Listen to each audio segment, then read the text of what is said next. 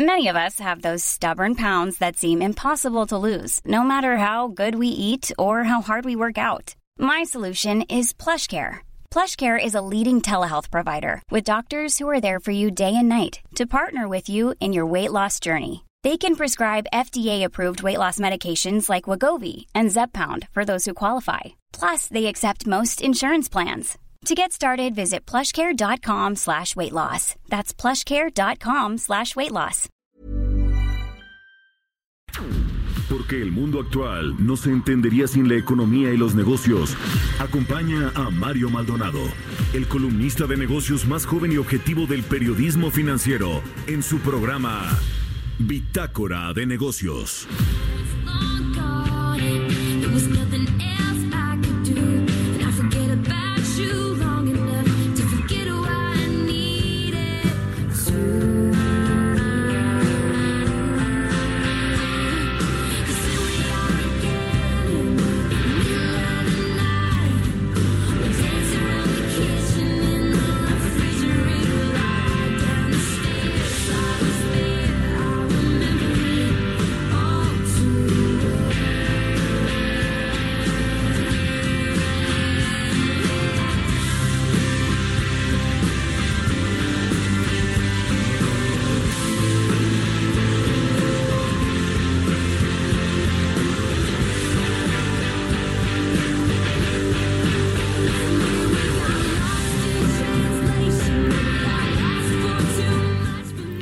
Así comenzamos este 31 de diciembre del 2019. Así llegamos al último año, al último año, al último día, al último día de este 2019 con esta canción porque esta semana estamos escuchando las mejores canciones de los últimos 10 años, de acuerdo a la revista Rolling Stone.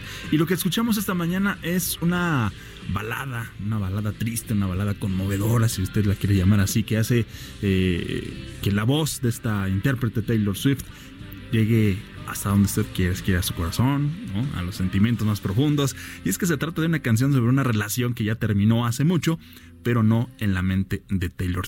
Y como este 2019, que ya está llegando al fin, está llegando a su término para recibir de mañana ya o a las 12, a las 00 recibir ya al 2000 al 2020. Pero esta canción también habla de que todo está bien, de que todo va a estar bien. Así que también este próximo 2020 le deseamos que todo esté bien, que todo siga bien y que por supuesto hoy en la noche la pase en compañía de sus seres queridos. Mi nombre es Jesús Espinosa, esto es Bitácora de Negocios, a nombre de Mario Maldonado, titular de este espacio, le damos la bienvenida. Acompáñenos desde aquí y hasta las 6 con 56 de la mañana. Le tenemos información fresca, le tenemos información de las últimas horas y de los últimos días y también cómo lo estamos haciendo eh, desde el inicio de esta semana, desde ayer desde la semana pasada también estamos revisando algunos de los eh, temas más importantes que se dieron en este 2019 en el sector financiero, en el sector de la economía y también de los negocios. Por ejemplo, esta mañana le vamos a tener, por supuesto, siempre el análisis puntual de Roberto Aguilar, nuestro analista de mercados. Por supuesto, también le vamos a presentar una entrevista que tuvimos con el secretario del Turismo, Miguel Torruco, el pasado 8 de octubre. Mario Maldonado platicó con él acerca de esta inversión extranjera directa en el turismo que en aquel entonces eh, estaba en el 2.8%. También hablaron sobre el Día Mundial del Turismo y sobre el Consejo de Diplomacia Turística. Además, además también de una gira que tuvo el secretario por eh, China. Vamos a recordar esta entrevista, qué es lo que sucedió en aquel entonces. También vamos a platicar con nuestro colaborador de todos los martes, Ernesto Farrell Santos Coy, el expresidente del grupo Bursa Métrica, para que nos dé todas sus perspectivas de la economía mexicana para el próximo año, para este 2020 que está a punto de llegar.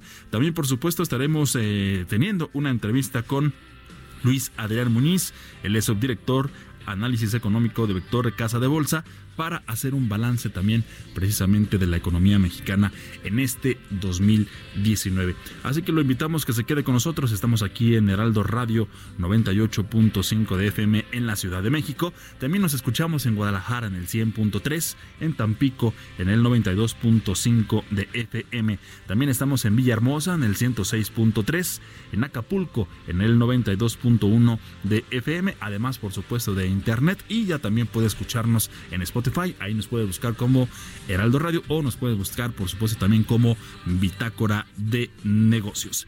Esta mañana tengo el gusto de saludar y acompañar, por supuesto, aquí a Roberto Aguilar. Mi, estimado Roberto, ¿cómo estás? Muy buenos días. ¿Cómo estás, Jesús? Muy buenos días. Buenos días a todos nuestros amigos que nos hacen el favor de escucharnos completamente en vivo. En este, vivo. Ahora sí, último programa desde el 2019. Y bueno, pues muchas cosas, muchas cosas, mucha información. Prepararnos ya para la llegada del 2020. Ya estamos listos, Por supuesto. Bueno, pues vamos con el resumen de la información más importante de las últimas horas, de los últimos minutos. Y después, por supuesto, le tenemos más aquí en Bitácora de Negocios. Bienvenidos.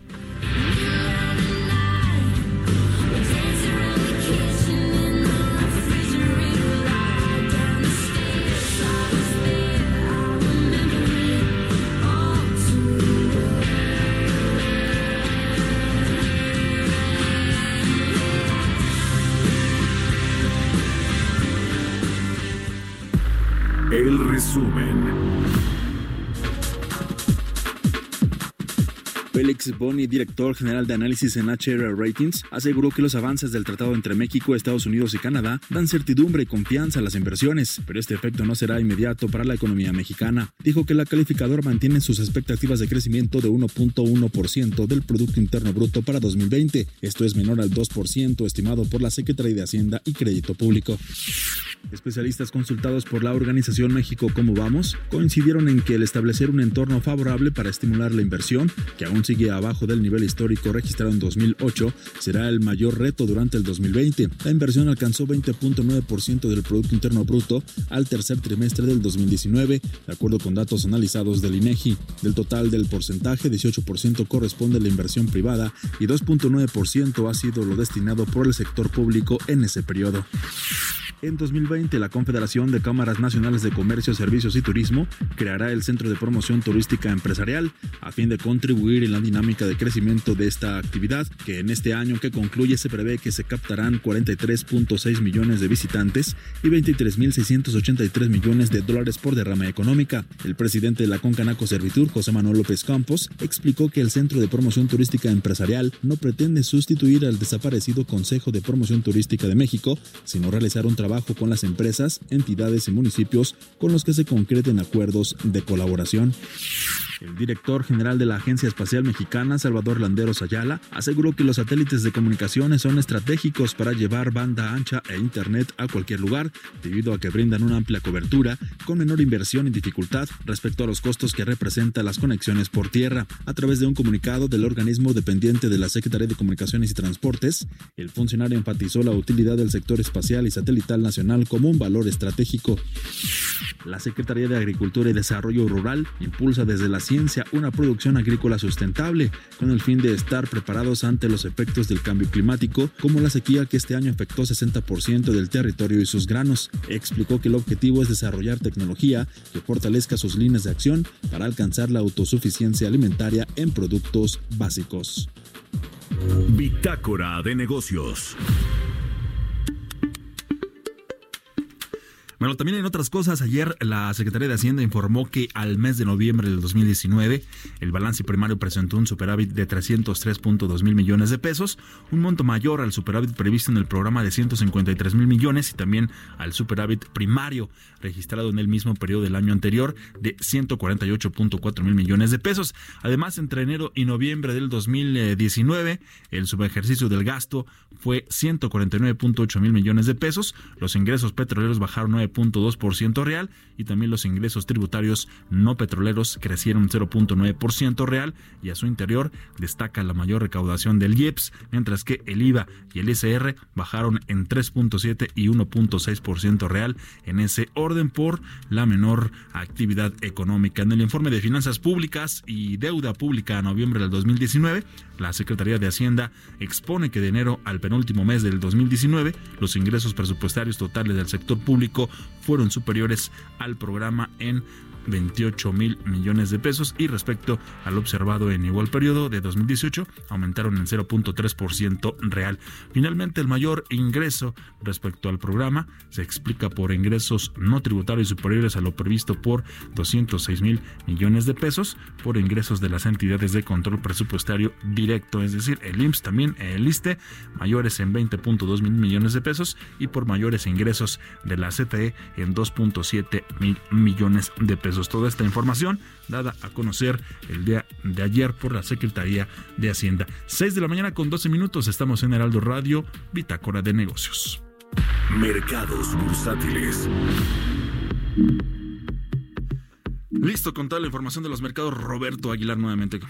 ¿Qué tal Jesús? Pues fíjate que nos estamos amaneciendo, por lo menos acá en México, con un dato muy interesante o un comportamiento muy interesante del euro, esta moneda que se está llegando a su máximo de cuatro meses y esto a su vez ha influido en la cotización del dólar a nivel global, porque fíjate que el dólar está cerca de su nivel mínimo de seis meses. Ya habíamos explicado que estas monedas llamadas fuertes se miden justo en una canasta donde la mayoría está compuesta por euros, entonces eh, al, al subir el euro, pues baja el dólar y esto pues ha tenido una repercusión directa positiva en el tipo de cambio. Porque fíjate que está cotizando en estos momentos en 18.91 nuestro tipo de cambio. Y es que ayer se nos regresó fuerte, se nos regresó a niveles ya un poco más altos, pero hoy, bueno, con esta situación coyuntural del comportamiento del resto de las divisas, pues estamos viendo un mejor eh, tipo de cambio, insisto, 18.92 así estamos dando en, justo en tiempo real esta cotización y bueno, pues por el otro, por otra parte, te comento Jesús que es probable que Estados Unidos y China firmen un acuerdo comercial de fase 1 en los primeros días de 2020, que ya no tenemos a la vuelta de la esquina. Esto lo dijo ayer el asesor comercial de la Casa Blanca, Peter Navarro. Probablemente firmemos más o menos la próxima semana, solo estamos esperando la traducción. Esto lo dijo en una entrevista con Fox News más temprano. El diario China Morning Post reportó que el viceprimer ministro chino, Liu He, visitará Washington esta semana para la firma del acuerdo comercial de fase 1 con Estados Unidos.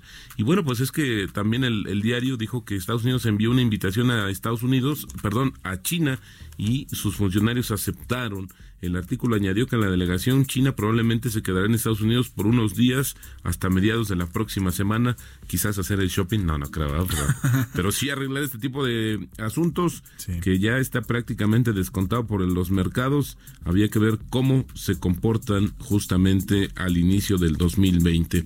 Pero sin embargo, a pesar de esta información y a las señales ya más firmes sobre este tema del, del acuerdo comercial, los principales índices bursátiles de Estados Unidos cayeron, ya que los inversionistas tomaron las ganancias que se acumularon en el mes, luego de, decía yo, de este acuerdo comercial entre Estados Unidos y China.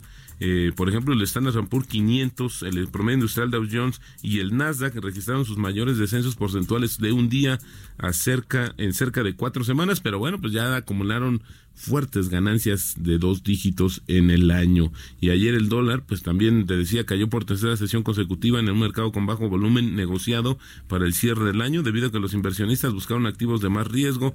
El índice del dólar, que mide el desempeño del billete verde frente a una canasta de seis monedas importantes, como te decía, básicamente la que tiene más peso en esa canasta es el euro, pues se, se debilitó 0.18%. Pero el, fíjate que es interesante, mi estimado Jesús, y esto también nos servirá para explicar un poco este comportamiento positivo de nuestra moneda, porque en el año las ganancias del dólar, si lo medimos justamente en lo que va del año, apenas bajaron 0.6%, pero el año pasado el dólar subió 4.4%, lo que significaría una depreciación de nuestra moneda. Hoy nos ha favorecido, insisto, este comportamiento del billete verde en el mundo.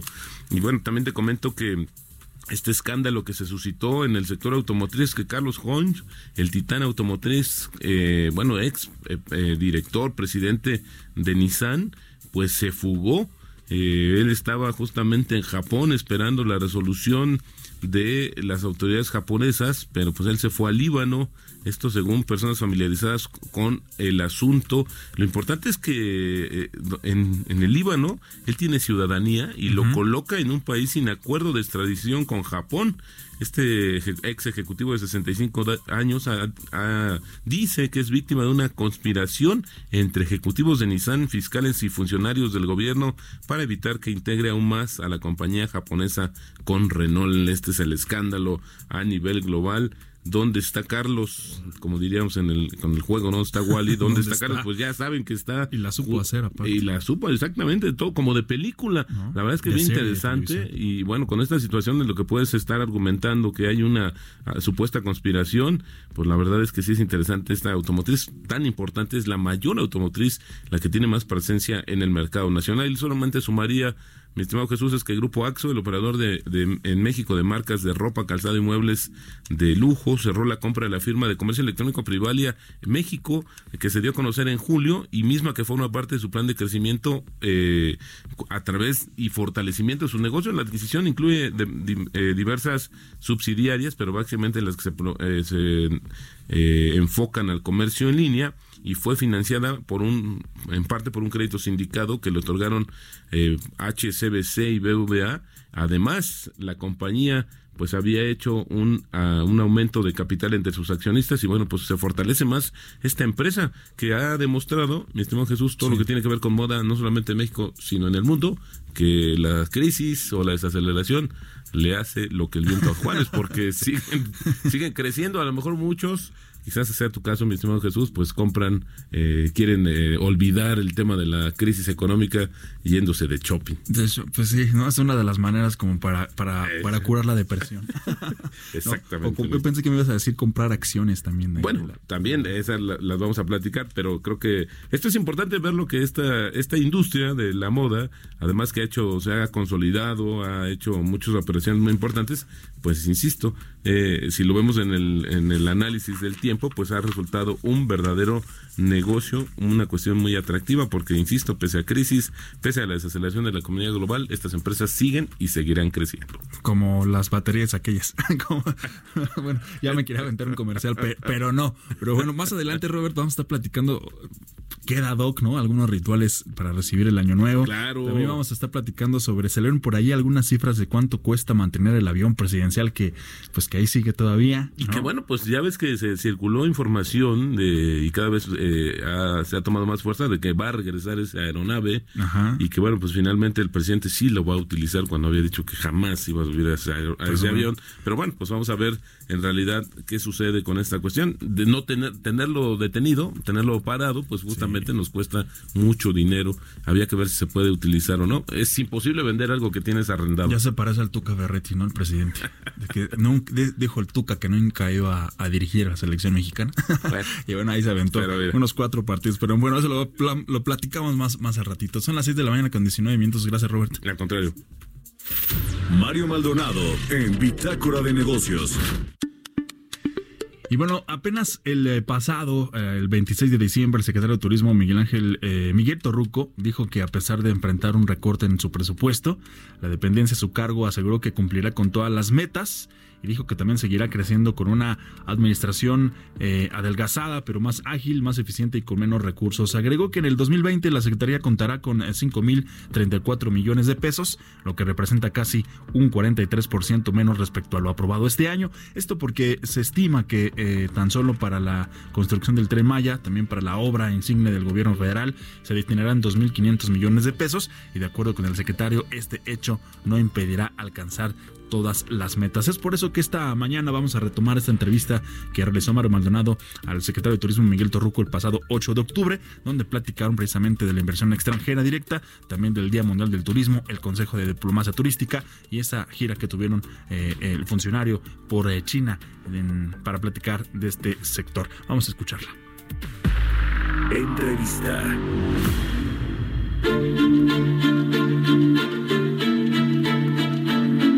A platicar con el secretario de Turismo Federal, con Miguel Torruco, a quien me da mucho gusto saludar en la línea telefónica. ¿Cómo está, secretario? Buenos días. Me da mucho gusto saludarte, Mario, a tus órdenes. Pues muchas cosas que platicar, secretario, así que, a ver, vamos entrándole primero al tema de China. Hizo recientemente una gira por este eh, país asiático tan importante. Eh, ¿qué, ¿Qué novedades, se, qué trabajos se hicieron por allá, secretario? Bueno, en primer lugar, China es un país muy importante en materia turística, por dar unos datos. Ocupa actualmente el cuarto lugar mundial en llegada de turistas eh, con 62 millones 900 mil.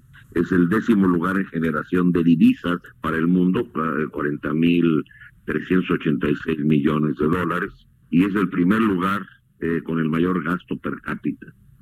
China, tuvimos la oportunidad de estar hace tres semanas eh, me acompañaron los secretarios de turismo de 10 estados cuyos productos responden a los gustos del consumidor. Eh, tuvimos entrevistas con más de 35 turoperadores emisivos de los que manejan tanto el segmento de alto poder adquisitivo como el nivel eh, doméstico normal pero también nos entrevistamos con las líneas aéreas. Eh, yo en lo particular tuve una reunión muy, importante con el ministro de Cultura y Turismo y con personas vinculadas al quehacer turístico. Y ya China en el 2018 nos aportó 168 mil turistas, que viene creciendo mucho esa cifra y que pues tiene una gran expectativa. Esperemos que este 19 eh, superemos los 214 mil eh, turistas chinos, eh, un incremento del 25%. Es una tasa de crecimiento bastante significativo y sobre todo que este segmento ya es el primer lugar de los países asiáticos que viene se viene perfilando como favorito y hay la moda hoy en día en China de América Latina es visitar eh, nuestro país. Entonces, eh, es eh, un programa de diversificación de mercados. Eso no quiere decir que estemos abandonando nuestro principal mercado emisor, que es Estados Unidos y Canadá, pero también atenderemos Sudamérica, que ha crecido, sobre todo Colombia, Argentina, Ecuador, Perú, y también pues los cinco países más importantes emisivos de Europa, que ya también Reino Unido se colocó en primer lugar, superando ya el medio millón de turistas. Eh, China es eh, una de las principales apuestas en cuanto a la diversificación del turismo que llega a México, del turismo internacional. Tenemos varios puntos que se ha venido trabajando. Por parte de Asia es China, eh, Singapur también es importante, Corea del Sur, pero también el nuevo vuelo que se abrió de Turkish Airlines que viene de Estambul a México y a, y a Cancún, eh, también eh, es un mercado muy importante que vamos a, a, vincularnos también con el mercado hindú, el mercado indio, eh, porque les interesa mucho la producción de películas y sobre todo lugares para escenografía y les interesa mucho las bodas. Entonces vamos a ir eh, como el sastre, todo lo estamos haciendo a la medida para que se siga incrementando las corrientes turísticas y nuestra mayor apuesta es elevar el gasto, eh, la, la captación de divisas, porque les recuerdo que a pesar de los esfuerzos que se realizaron, eh, en los dos últimos sexenios hubo un gasto eh, de 38 mil millones de pesos eh, que dieron como resultado que estamos en el lugar número 16 en captación de divisas y en el lugar número 40 en gasto per cápita. Quiere decir que hay mucho por lograr porque hay 15 países arriba de nosotros que sus gobiernos han sido más hábiles para crear, e integrar y comercializar mejor su producto turístico. Secretario, en el primer semestre del año, la inversión extranjera directa en el sector turístico ah, creció 2.8%, eh, se recibieron cerca de 507 millones 700 mil dólares. Eh, ¿A qué se debe este aumento de eh, la inversión extranjera directa en, en turismo? Eh, digamos, hacia dónde se fueron, en qué, en qué ciudades, en qué estados eh, y a qué se debe este crecimiento. Bueno, en primer lugar, esos eh, cerrando números 508 millones de dólares, casi 3% de incremento, será que hay confianza plena en el gobierno del presidente Andrés Manuel López Obrador y sobre todo que sigue eh, teniendo mucho auge ahora eh, Costa Canuba en Nuevo Vallarta. Eh, ha tenido gran éxito en las inversiones también la parte de Baja California Sur. En La Paz hay grandes proyectos que se van a realizar y que ya están en proyecto y que ya prácticamente pues en algunos ya hemos puesto la primera piedra. Hay próximamente una inversión multimillonaria en el sur de México que lo dará a conocer en mi próximo acuerdo se lo comentaré al presidente de la República porque es tal el monto y tal la importancia de esa inversión que pues amerita que él la dé a conocer. Adelántanos algo aquí, secretario, más o menos. Pues, eh, que hay mucha confianza y en este año cerraremos con un poco más de 22 mil nuevos cuartos de hotel eh, que nos van a eh, fortalecer como la séptima potencia en materia de infraestructura hotelera a nivel mundial.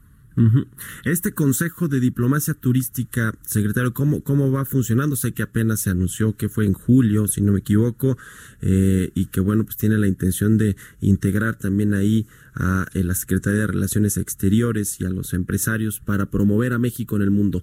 Eh, ¿Cómo va avanzando este, este tema? Así es, ya hemos tenido la segunda reunión del, de este importante consejo.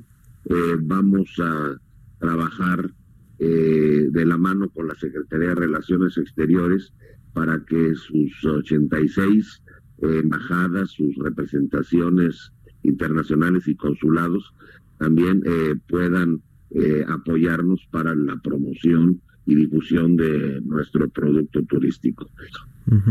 Pues muy bien, ojalá que, funcione este eh, consejo de, diplomacia turística y que bueno pues se pueda atacar o buscar esos turistas que son los que queremos aquí en México, que los son, los que gastan más, no, los que eh, generan mayor derrama económica. Le agradezco mucho, secretario eh, Miguel Torruco, por haber tomado la llamada de Bitácora de Negocios. Saludos. Continuamos en un momento con la información más relevante del mundo financiero en Bitácora de Negocios con Mario Maldonado. Regresamos. Escucha la H, Heraldo Radio. Estamos de vuelta en Bitácora de Negocios con Mario Maldonado.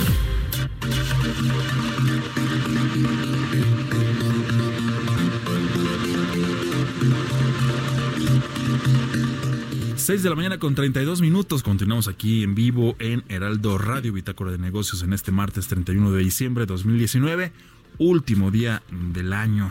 Con esto nos despedimos, pero por supuesto lo invitamos a que nos acompañe también el día de mañana y todo lo que resta del 2020 ya transmisiones aquí en el Heraldo desde el 24 de junio, así que esperamos que nos acompañe también el próximo año. Y bueno, como ya se lo adelantábamos al inicio de este espacio, eh, es martes y si es martes vamos a platicar con Ernesto Farrell Santoscoy, nuestro colaborador de los martes, presidente del Grupo Bursamétrica, para platicar de estas perspectivas, de lo que nos espera en la economía de nuestro país para este 2020 que está a punto de llegar. Te saludo con mucho gusto, muy buenos días Ernesto, Jesús Espinosa también, Roberto Aguilar aquí en los micrófonos. ¿Cómo estás? ¿Qué tal, Ernesto? Muy buenos días.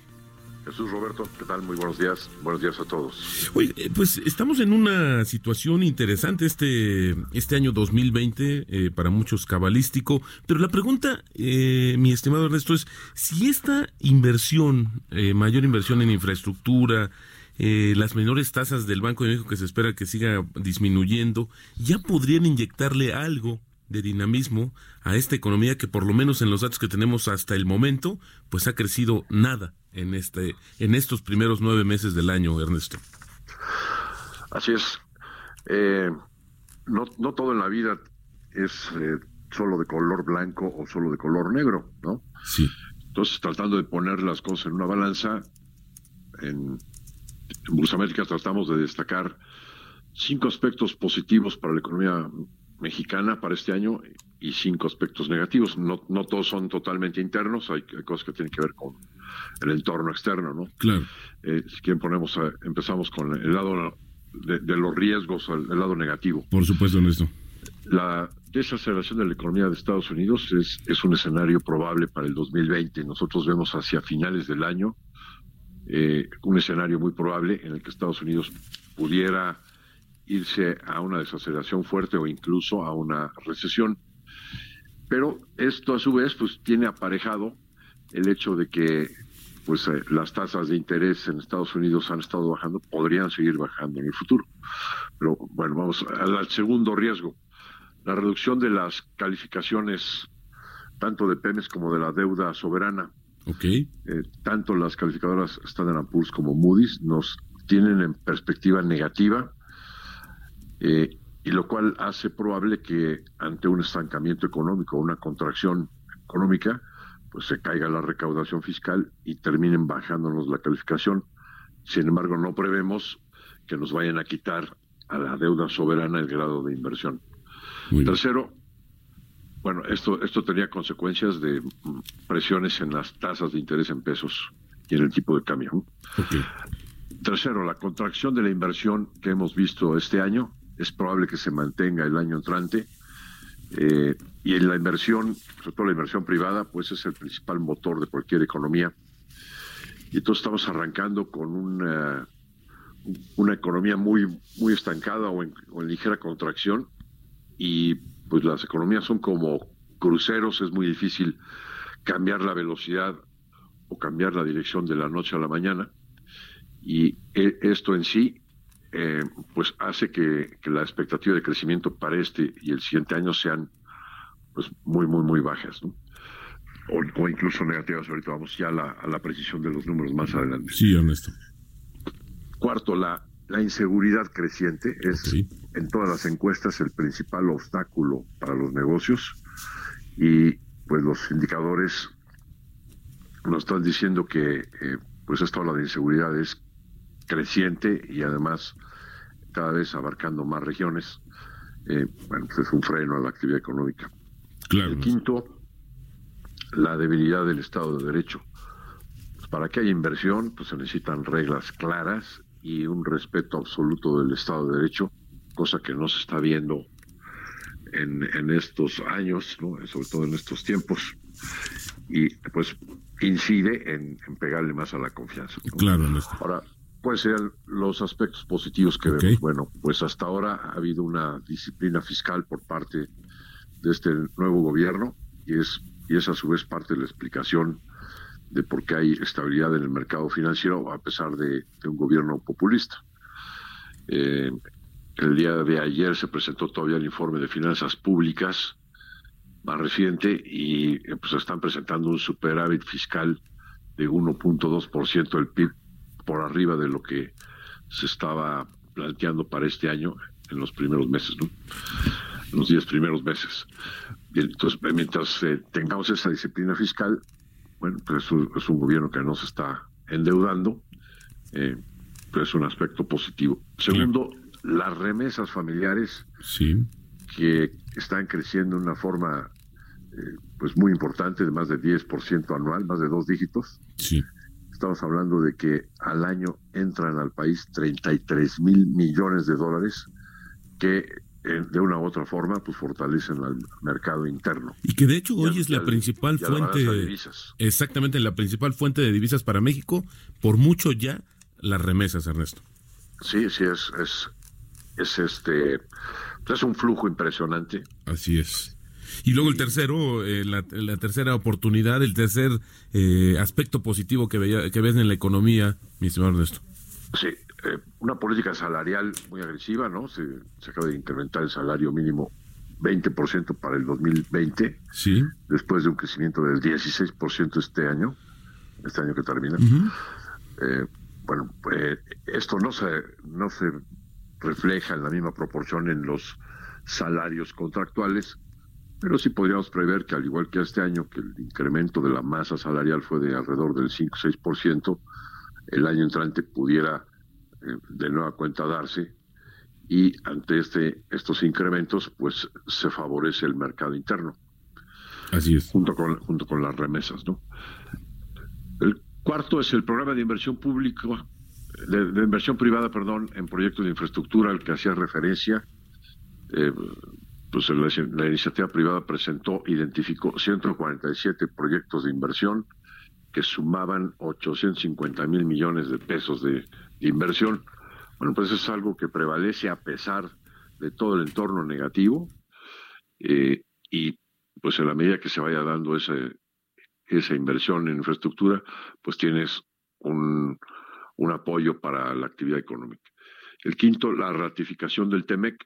Así es. Eh, en nuestra opinión, pues esto le da certidumbre de largo plazo a la economía mexicana, viene a representar un, contra, un verdadero contrapeso contra la hegemonía del poder que tiene acumulada la 4T. Eh, nos parece que esto a su vez va a traer inversiones de largo plazo en el largo plazo a nuestro país. Oye, Ernesto, en este tema del, de justamente de la renovación del acuerdo comercial, ¿ustedes calculan o tienen algún estimado de cuánto podría ser el impacto en términos de inversión? Ahora, no vamos a ver la misma que cuando se firmó el NAFTA, pero sin embargo, hoy con esta ampliación y modernización de los términos del acuerdo trilateral, pues es probable que hoy se identifiquen algunos sectores que potencialmente podrían, como ustedes eh, están anticipando, pues traer inversiones eh, nuevamente a México o reforzar las existentes, Ernesto. Así es, hay un sector que es el, que se vuelve el, el posible de mayor recepción de inversión, que es el sector automotriz, dado que hay una regla en el nuevo tratado comercial de subir en forma importante la, el porcentaje de integración regional del 62 al 70%. Y es esa mayor integración pues implica inversiones en la región. Claro.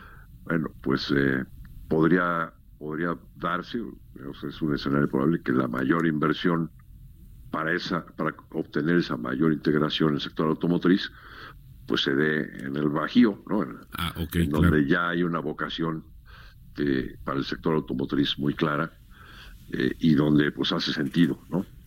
Exactamente. Oye, Ernesto, en esta, en este balance que nos acabas de presentar de manera muy interesante y detallada, ¿dónde, dónde está el proceso electoral de Estados Unidos? Es decir, ¿dónde viene esta potencial reelección de, de, Donald Trump. ¿Qué, ¿Qué, pasa en ese escenario si no se llega a reelegir? Este, al final del día, creo que es un, un elemento donde pues ha sido un poco inconsistente, ¿no? Les primero amenazó, recordarás cuando la campaña este, este Donald Trump dijo que iba a desarmar, a, a cancelar el acuerdo, el peor acuerdo comercial que tenía Estados Unidos. Después se dio un poco, pero bueno, pues ahí se ha, se ha ido moviendo. ¿Dónde lo colocas tú en este escenario de riesgos y oportunidades para la economía mexicana? En el primer punto del que hablamos, el primer riesgo es la desaceleración de la economía de Estados Unidos. Y ahí viene implícito. El, sí, el, el, proteccionismo comercial que ha emprendido el presidente Trump contra el mundo, pues le está pegando fuertemente a la actividad industrial en ese país. ¿Por qué? Pues porque la sacó de mercado. Sí. Eh, la industria automotriz opera normalmente importando insumos que es, eh, digamos, la base de nuestra economía exportadora, es exportar insumos precisamente a la manufactura norteamericana, ¿no? Así es. Entonces, si con su proteccionismo hizo que, pues, eh, pues ahora esas importaciones tengan aranceles, como puede ser, por ejemplo, para el acero, el aluminio y muchos otros componentes, tienen hoy aranceles, pues se les suben los costos a las empresas americanas.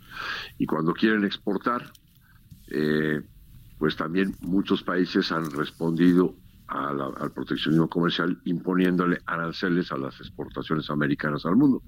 Entonces, pues están subiendo los precios de venta de los productos americanos que los sacan de mercado. Así es. Entonces, eh, pues en, la medida que, el señor Trump pierda eh, popularidad durante la campaña, pues en esa medida va a seguir aventando medidas proteccionistas, como le acaba de hacer hace poquito a Argentina y a Brasil, que les puso aranceles al acero y al aluminio. Y pues se puede seguir así y eh, pues con eso pues seguir afectando a la economía. ¿no? ¿Qué pasaría si, si, por ejemplo, si el proceso de impeachment progresara Así es. tuviera que renunciar? Ah, bueno, pues entonces eh, entra el vicepresidente a terminar el periodo, eh, pero pues si creemos que esta ola proteccionismo quizás que ha sido una pausa en el proceso de globalización, quizás podría estar eh, eh, viendo su, su, el inicio de un, de un eh, final, ¿no? Así es. porque es algo que se ha contagiado en el mundo y a otros líderes proteccionistas que han tomado el poder, ¿no? Como el señor Boris Johnson en, el Reino Unido. De acuerdo. Sí, bueno. Entonces sería, eso sería al final de cuentas muy positivo. Perfecto, pues bueno. Ernesto Farrell Santoscoy, presidente del Grupo Borsamétrica y por supuesto colaborador de Bitácora de Negocios, muchas gracias como siempre. Un abrazo desde aquí, desde la cabina, por, por estar con nosotros. Que el 2020 también sea para ti un año eh, excelente y te saludamos desde aquí. Muchas gracias. Un abrazo, Ernesto. Feliz año. Un, abrazo y a Mario. Claro. Claro que sí. Muchas gracias, Muy Ernesto, buenos días. Ernesto O'Farrell Santos. Hoy son las 6 de la mañana con 45 minutos. Continuamos en Bitácora de Negocios. Historias empresariales. Y bueno, el Ministerio de Justicia de Brasil impuso una multa de 1.6 millones de dólares a Facebook por una filtración de datos de 443 mil usuarios brasileños. Así que una vez más, Facebook, su fundador, pues están en la lupa. Vamos a escuchar más detalles de este caso con Giovanna Torres.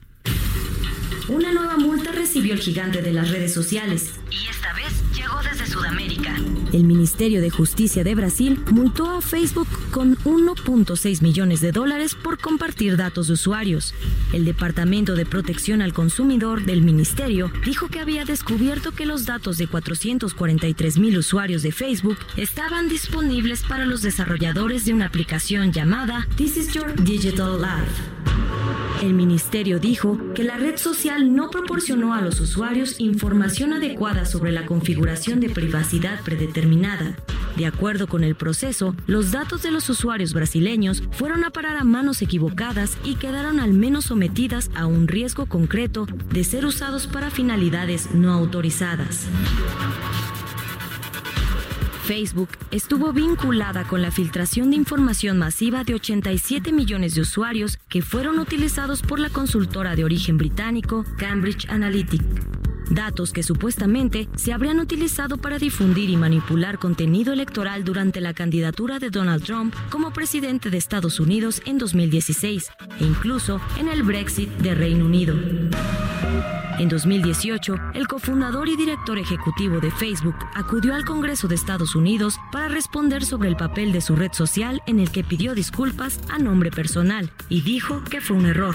La compañía dueña de WhatsApp e Instagram tiene hasta 10 días para presentar un recurso de amparo y 30 para pagar la millonaria multa. Para Bitácora de Negocios, Giovanna Torres. Entrevista.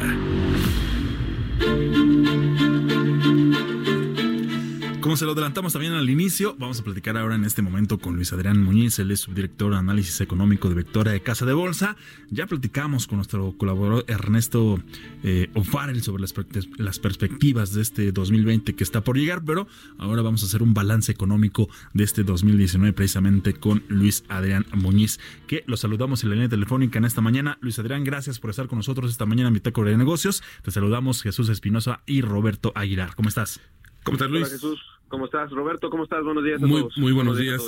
Muchas gracias, Luis. Oye, pues eh, eh, queremos aprovechar el tema porque sabemos que tú eres eh, experto en la parte de la inflación, que es uno de los elementos que en esta en este año ha sido pues bastante positivo porque se regresó a los niveles establecidos por el Banco de México, pero quisiera conocer tu opinión uno por el balance y los motivos de este comportamiento de la inflación y sobre todo eh, Luis, ¿qué nos espera de cara al 2020? Porque hemos eh, hemos visto que a lo largo de los meses se han venido ajustando a la baja justamente las expectativas inflacionarias de México.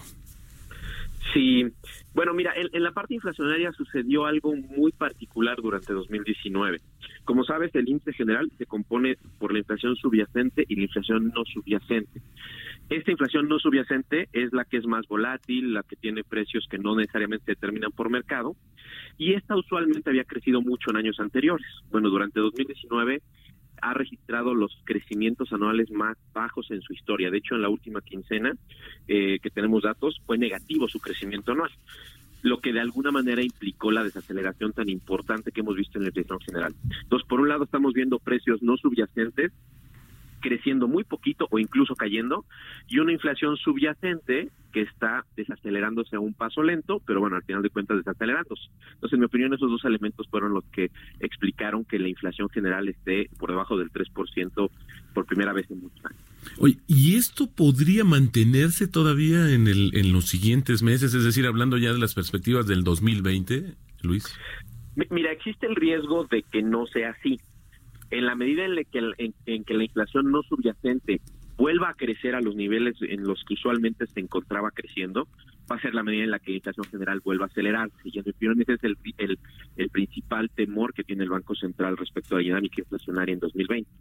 Pero si continuamos viendo una inflación subyacente desacelerándose, digamos, de manera constante, y unos precios no subyacentes creciendo de manera adecuada, bueno, pues podríamos ver una inflación general eh, con un buen comportamiento. Nosotros en Vector estamos esperando de manera puntual que la inflación general al cierre de 2020 esté en 3.2%. 3.2%. Ahora, el efecto de los del aumento salarial, Luis, este 20%, porque si lo comparamos con el incremento anterior de 16, pues hay una mayor presión en términos de los costos eh, de la mano de obra, el aumento del, del salario mínimo de 20%. ¿Esto va a incidir o no en el aspecto inflacionario de este país o podría estar distorsionando esta expectativa positiva que ha venido eh, mostrando este indicador y bueno, pues como ahora lo ves, incluso en la proyección que ustedes tienen, pues estaría incluso todavía debajo de la meta del Banco de México.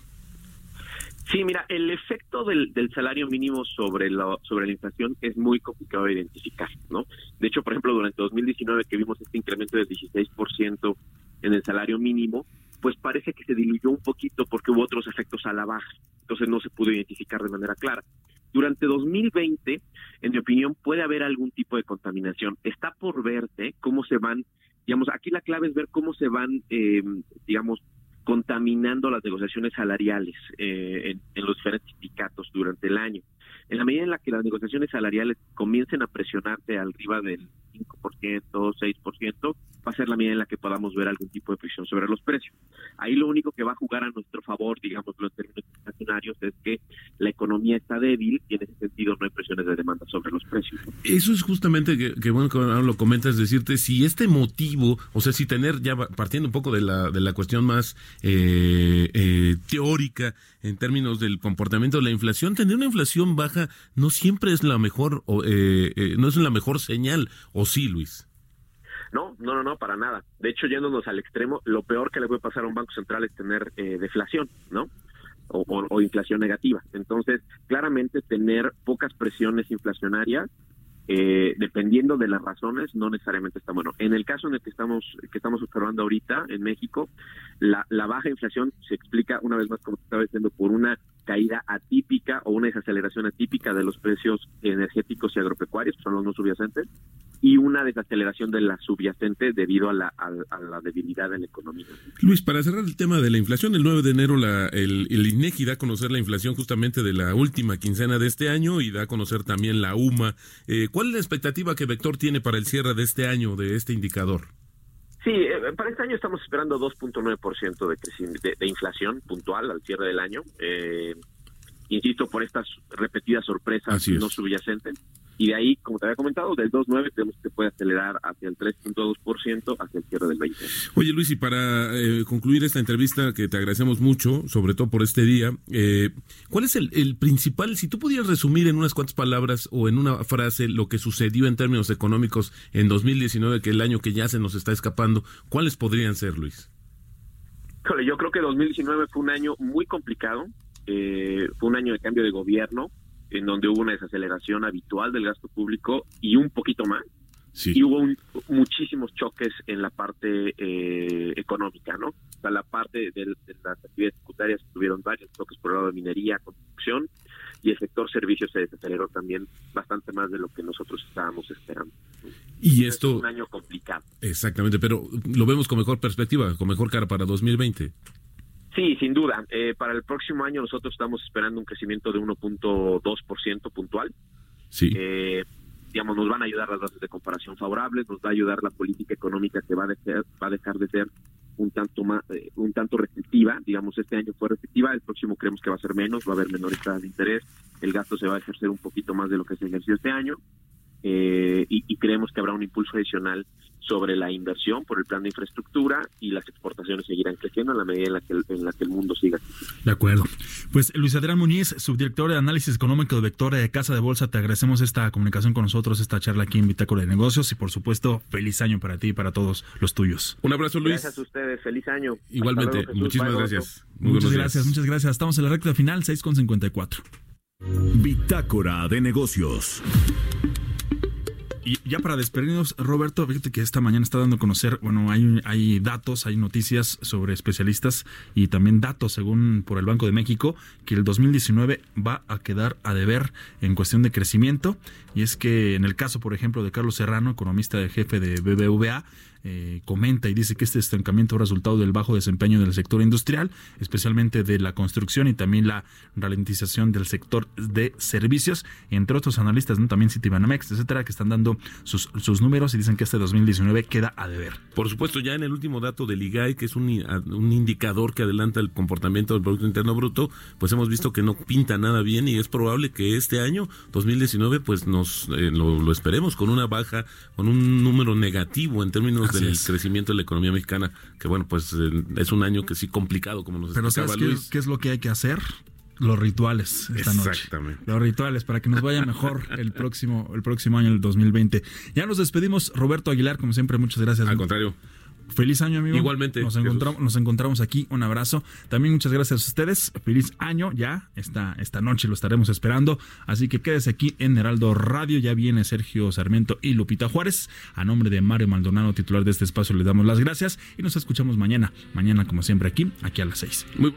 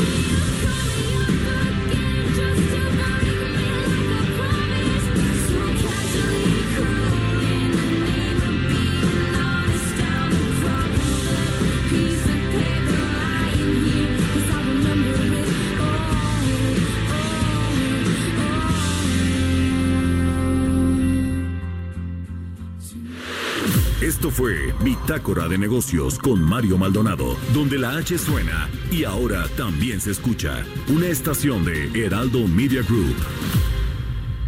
Heraldo Radio 98.5 FM, una estación de Heraldo Media Group. Hi, this is Craig Robinson from Ways to Win, and support for this podcast comes from Invesco QQQ, the official ETF of the NCAA. Invesco QQQ is proud to sponsor this episode, and even prouder to provide access to innovation for the last 25 years. Basketball has had innovations over the years too. We're seeing the game played in new ways every day. Learn more at Invesco.com slash QQQ. Let's rethink possibility. Invesco Distributors, Inc.